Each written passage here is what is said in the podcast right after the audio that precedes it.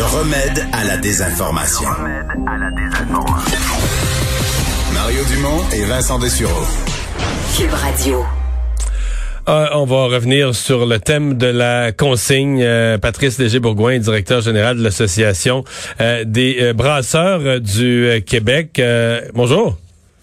Euh, bon après-midi, Mario, et ne m'en voulez pas pour la qualité de mes réponses. Mon cerveau est en déclin. Ah, OK, on est dans la même situation. Bon. Euh, les euh, Donc, grosse commission parlementaire. On, veut vraiment réformer le système de la consigne. Parlez-moi de vous, parce que les brasseurs, essentiellement, vous faites partie de ceux qui ont, qui ont déjà de la consigne. Est-ce que la réforme vous touche beaucoup? Ben, en fait, euh, ce sont c'est nous qui avons euh, importé euh, d'Angleterre la consigne au Québec et en Amérique du Nord. Là, il y a de ça 200 ans. Alors, pour nous, la consigne, c'est une façon de faire des affaires au Québec. Consigne publique, consigne privée. on est des pro-consignes et on pense que la consigne, c'est la meilleure façon de valoriser la matière de consommation post-consommation. Mais il y a quand même une différence parce que dans le cas des brasseurs, on, on va consigner des bouteilles pour que les gens les ramènent parce qu'on fait un deuxième remplissage. Je comprends quand elle vient trop vieille, on concasse le verre, mais pendant plusieurs fois, on remplit la bouteille. Donc, on, c'est vraiment une réutilisation de la même bouteille, euh, qui est très différent, par exemple, dans le cas des bouteilles de plastique où on veut juste, on veut juste améliorer le pourcentage de récupération du plastique, mais on remplit pas la bouteille. On fait la même chose qu'on aurait fait avec le bac bleu. Ouais, je vais vous contredire, Mario, parce que dans le marché du Québec, j'ai deux types de, bouteilles. La, bouteille dont vous parlez, là, de remplissage multiple, la bouteille brune, la bouteille transparente euh, de, de Par contre, les bouteilles vertes de, Carlsberg, d'Heineken, de Cellar Artois, ce sont toutes des bouteilles en remplissage unique. OK, les bouteilles vertes ne sont pas réutilisées. Pourquoi? Parce que le verre est moins bon ou?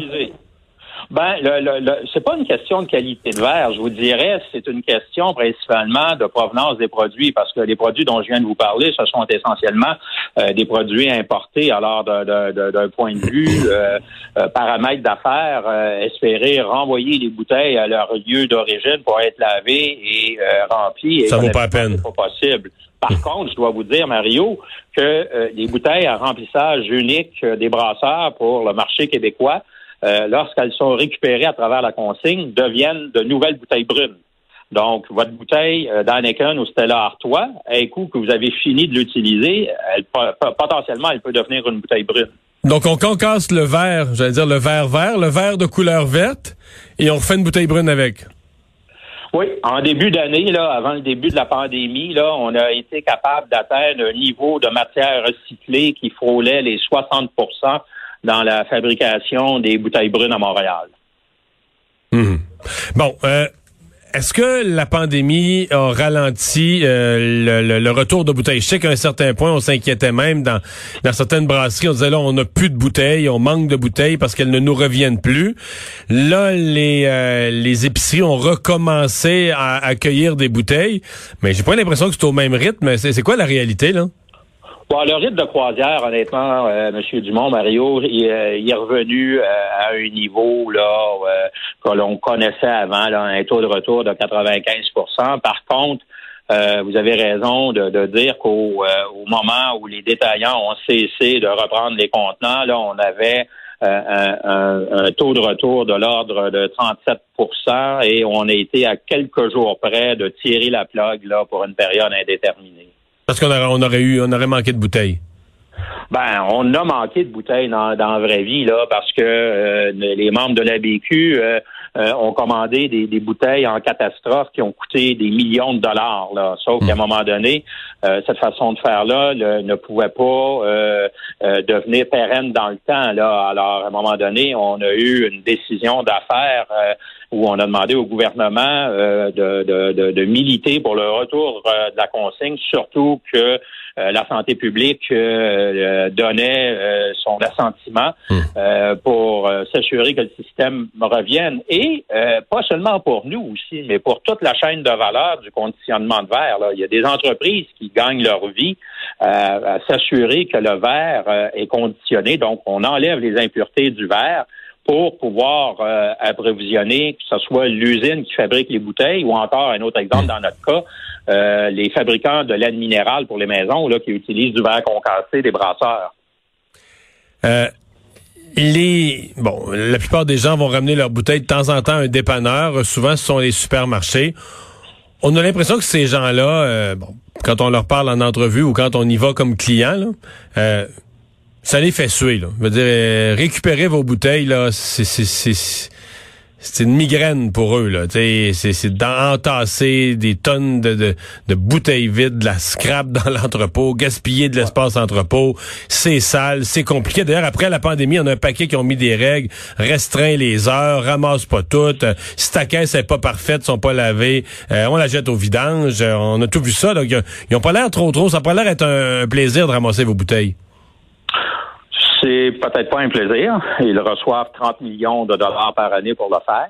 Première des choses. Et deuxième des choses, euh, les détaillants en alimentation au Québec ont un rare privilège que peu de détaillants en alimentation en Amérique du Nord ont et qui euh, rêveraient d'avoir le modèle québécois de vente de bière. Vous savez, euh, hormis les 2% de volume de vente de la SAQ, les détaillants en alimentation au Québec là euh, ont le monopole de la vente de bière là. Euh, Alors qu'ailleurs au Canada, il y a des beer stores là. Ben c'est ça, puis il y a des magasins d'État. Alors euh, oui, c'est un casse-tête, mais un, beau casse-tête aussi quand on regarde le 2 milliards de bières qu'ils vendent là, avec les marges bénéficiaires dont ils disposent. Là. Fait que vous dites, ils se plaignent un peu le ventre plein. Là. Ils vendent 2 milliards de bières, puis il y a un autre 30 millions d'argent qui leur est donné pour récupérer les bouteilles. Ben, il n'y a pas une business au monde là qui n'a pas son lot d'inconvénients. Là. faire des affaires et vouloir, toujours avoir le bon côté, là, euh, tout le monde aspire à ça et c'est un rêve euh, qui n'est pas réalisable dans le fond. Hmm. Donc vous êtes formel. Pour vous, ils n'ont pas, ils pas raison de se plaindre. Qui ramassent nos bouteilles. Et, euh, est-ce, est-ce qu'on devrait pas, à ce compte-là, être un peu plus sévère avec eux, dire euh, vous vous écœurez pas le consommateur, vous regardez pas est-ce que cette sorte-là on la vend pas ici ou cette bouteille-là on la reprend pas ici. Vous prenez tout ce qui est consigné Québec, vous le prenez point. Tu sais, c'est sûr, euh, honnêtement, je vous cacherai pas, Mario, que je suis sensible aussi au volume qui euh, qui serait à gérer par les, les détaillants au terme de la modernisation de la consigne. Ça, ça va être de la quantité. Quand on va ajouter aux bières le, le lait, le lait, le jus, l'eau, euh, on va en avoir des contenants, là. Oui, oui, tu sais, là, puis c'est une quantité solide, là, je suis le premier à l'admettre, là. Mais je vous dirais également, Mario, qu'il existe aujourd'hui des technologies, là, euh, de gestion des, des contenants consignés où l'essentiel du processus est euh, entièrement là automatisé là et euh, faudrait peut-être essayer cette belle quincaillerie là là avant d'affirmer là que c'est pas possible là. Hmm. Et il y a tout un volet aussi là dont on n'a pas touché encore dans les différents comités sur la modernisation de la consigne, c'est tout le volet là de, de, de, de, consommation là hors foyer là. Et on, euh, je pense sincèrement là, qu'à l'heure actuelle, là, euh, on se doit également euh, d'explorer comment on va gérer ce volume-là. Et mm-hmm. peut-être que la porte d'entrée n'est pas seulement les détaillants. Je vais vous donner un exemple concret à l'heure actuelle, dans le système présent. Là. Les pharmacies, les Canadian Tire, toutes ces chaînes-là qui vendent des contenants consignés, là, la plupart du temps, là, ils n'ont pas de gobeuses et euh, n'encouragent pas la reprise des contenants. Alors, c'est sûr que la pression sur les détaillants en alimentation qui vendent ces produits-là, elle est extraordinaire. Dans une pharmacie, dans une pharmacie, euh, dans plusieurs grandes pharmacies qui n'ont pas juste des médicaments, les pharmacies à grande surface, je vais pouvoir acheter une canette consignée 5 sous, par exemple, de boisson gazeuse. Ben, t'achètes une canette de boisson gazeuse. Mais t'as pas de machine à porte. Non, puis à l'heure actuelle, dans la loi actuelle, les grandes chaînes devraient reprendre des contenants. J'ai tenté l'expérience euh, à quelques reprises, là, il faut être déterminé. Je comprends. Théoriquement, ils ont l'obligation, mais en pratique, ils rendent pas ça facile. Ils rendent pas ça facile et ouvert pour le consommateur. Et je vais vous entendre sur un autre sujet en terminant. La, vente de bière en général, est-ce que cette année 2020, qui aurait été euh, en toute matière particulière, évidemment, ils se vendent plus de bière dans les bars. Hein, pour une partie de l'année, ils auront été fermés. Euh, là, euh, on dit, bon, les gens restent à la maison. Est-ce que est-ce qu'on va avoir vendu plus, moins de bière sur le total? Légèrement inférieur au volume anticipé pour le moment. Là, on parle d'à peu près moins 2 je vous dirais évidemment là, la fermeture des, des bars, des, des, restaurants nous ont fait mal, mais également tous les grands événements là, culturels, ah, ben oui. le, Grand Prix de Montréal, le Festival d'été de Québec. je dois vous dire que on une situation pire que la situation actuelle. Ça veut dire que les, grands événements et les bars fermés, ça a été pas complètement, mais en bonne partie compensé parce qu'on est à la maison et les gens en achètent plus.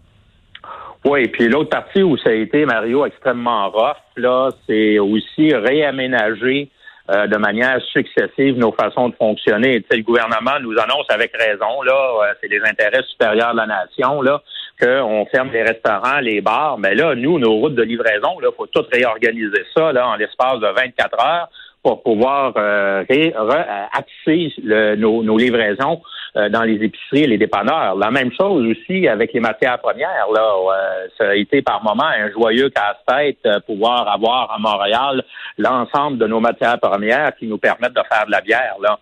Alors, je vous dirais que les, les, les ben, tant mieux pour les consommateurs. Là, le prix euh, de la bière n'a euh, pas augmenté au Québec. Par contre, les coûts de production là ont augmenté de manière astronomique à cause de la situation actuelle. Mais euh, il faut se consoler. On a le droit de fabriquer et de vendre de la bière. Ouais. Ben, merci de nous avoir parlé, Patrice Léger-Bourgoin, directeur général de l'Association des brasseurs du Québec.